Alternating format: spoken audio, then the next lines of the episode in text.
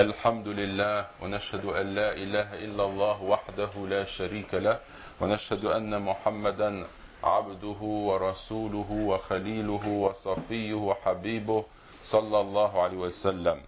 Mes chers frères et sœurs en islam, je vous recommande ainsi qu'à moi-même la piété, le fait de craindre Allah. Allah est avec ceux qui le craignent.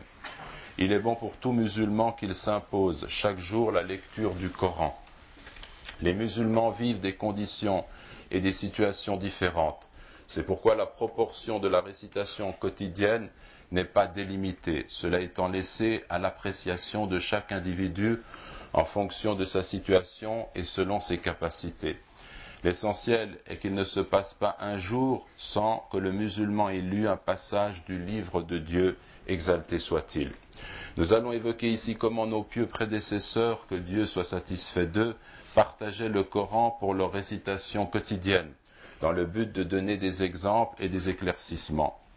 La durée la plus courte pour lire entièrement le Coran est de trois jours, nos prédécesseurs réprouvaient ainsi qu'un homme le termina en moins de trois jours et en une durée excédant un mois.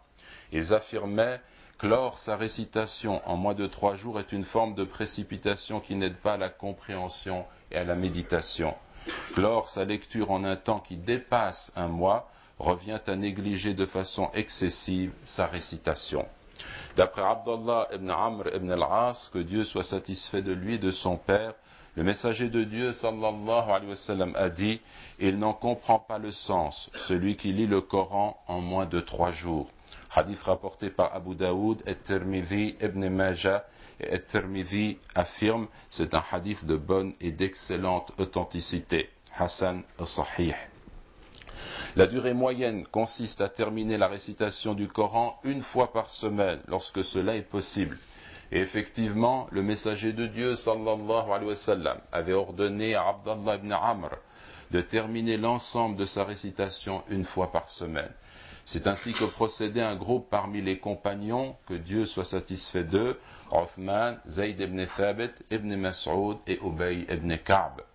Othman, que Dieu soit satisfait de lui, commençait la récitation la nuit du vendredi par la sourate La Vache jusqu'à la sourate La Table Servie.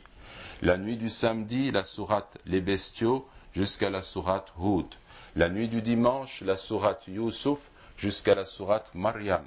La nuit du lundi, la sourate Taha jusqu'à la sourate Tasinmim, Moïse et Pharaon, c'est-à-dire la sourate Le Récit. La nuit du mardi, la sourate L'araignée jusqu'à la sourate Sad. La nuit du mercredi, la sourate Descente jusqu'à la sourate Le Très Miséricordieux. Et la nuit du jeudi, il terminait le Coran. Ibn Mas'ud, que Dieu soit satisfait de lui, procédait selon un autre partage, différent ce qui concerne le nombre des sourates, mais identique dans le fait qu'il terminait la récitation entière chaque semaine. Nous disposons en fait d'un grand nombre d'informations relatives à la façon de répartir la lecture du Coran sur une semaine.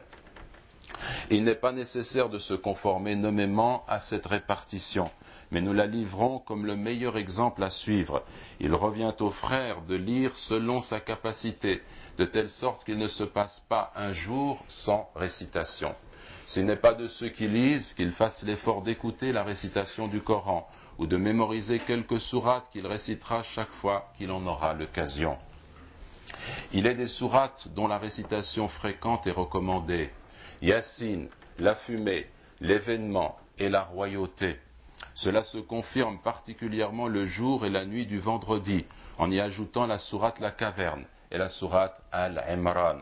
Sur ce point, les hadiths suivants ont été rapportés. D'après Ma'qil ibn Yassar, que Dieu soit satisfait de lui, le messager de Dieu sallallahu alayhi wa sallam a dit Le cœur du Coran, c'est la sourate Yassine. Nul homme ne la lit recherchant Dieu et la demeure dernière sans que Dieu ne lui ait pardonné. Lisez-la sur vos morts rapporté par Ahmad, Abu Daoud, An-Nasa'i et par d'autres traditionnistes. Abdullah ibn Mas'ud, que Dieu soit satisfait de lui, a dit Celui qui lit la sourate commençant par Béni soit celui qui tient dans sa main la royauté chaque nuit, Dieu le protège par elle du châtiment de la tombe. Du temps du messager de Dieu, sallallahu alayhi wa sallam, nous l'appelions la protectrice. Elle est certes dans le livre de Dieu, à lui la puissance et la majesté, une sourate aux vertus immenses. Celui qui la lit une nuit a fait beaucoup, et a bien fait. Rapporté par An-Nasa'i, une tradition similaire a été rapportée et authentifiée par El-Hakim. Et dans le hadith de Abu Huraira, que Dieu soit satisfait de lui, celui qui lit la sourate commençant par Hamim, la fumée, une nuit, se retrouve au matin alors que 70 000 anges demandent pardon pour lui, rapporté par Et-Tirmidhi et El-Asbahani. Et dans le hadith de Abu Sa'id al-Khudri, que Dieu soit satisfait de lui, le prophète sallallahu alayhi wa sallam a dit, celui qui lit la sourate La Caverne le jour du vendredi, lui est accordé une lumière entre les deux vendredis. Rapporté par An-Nasa'i et Al-Bayhaqi qui fait remonter ce hadith au prophète sallallahu alayhi wa sallam. Et dans le hadith de Ibn Abbas, que Dieu soit satisfait de lui et de son père, le messager de Dieu sallallahu alayhi wa sallam a dit, celui qui lit le jour du vendredi la sourate dans laquelle est mentionnée la famille de Imran, Dieu ainsi que ses anges appellent sur lui la clémence jusqu'à ce que le soleil se couche rapporté par At-Tabarani dans Al-Mu'jam al-Awsat ou Al-Mu'jam al-Kabir.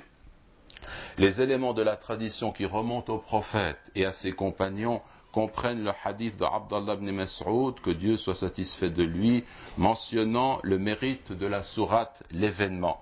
D'autant plus que s'y trouvent mentionnés les thèmes de la résurrection, de la rétribution dans l'au-delà et des arguments sur ces réalités qui ne laissent pour qui voudrait s'exprimer aucune place au doute.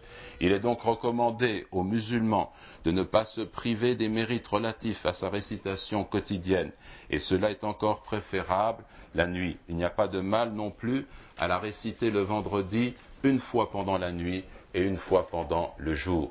Il consacre le temps compris entre le Asr et le Maghreb à la récitation de la sourate Al-Imran, il se peut que ce temps comprenne l'heure où Dieu répond aux invocations et qu'il s'y trouve occupé par la meilleure forme d'évocation qui est la récitation du Coran.